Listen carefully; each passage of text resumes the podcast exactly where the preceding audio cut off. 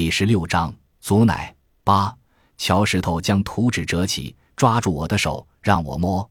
那是一个长方形的硬皮笔记本，不知他身上藏了多少宝贝，想必这个夜晚都要掏出来，向我论证修建祖奶宫多么重要，而他的准备工作有多么细致。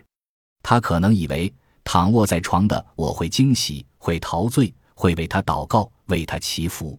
这是你接生那些人的名单。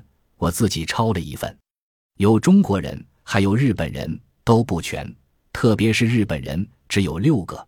祖奶，你接生的不止这些，对不对？我没那么多线索，能联系上并证实的只有这六个人。祖奶，你还记得吗？我当然记得，怎么会忘记呢？石头还真是厉害，居然连那些我叫不上名字的日本人都找到了。蚂蚁在窜。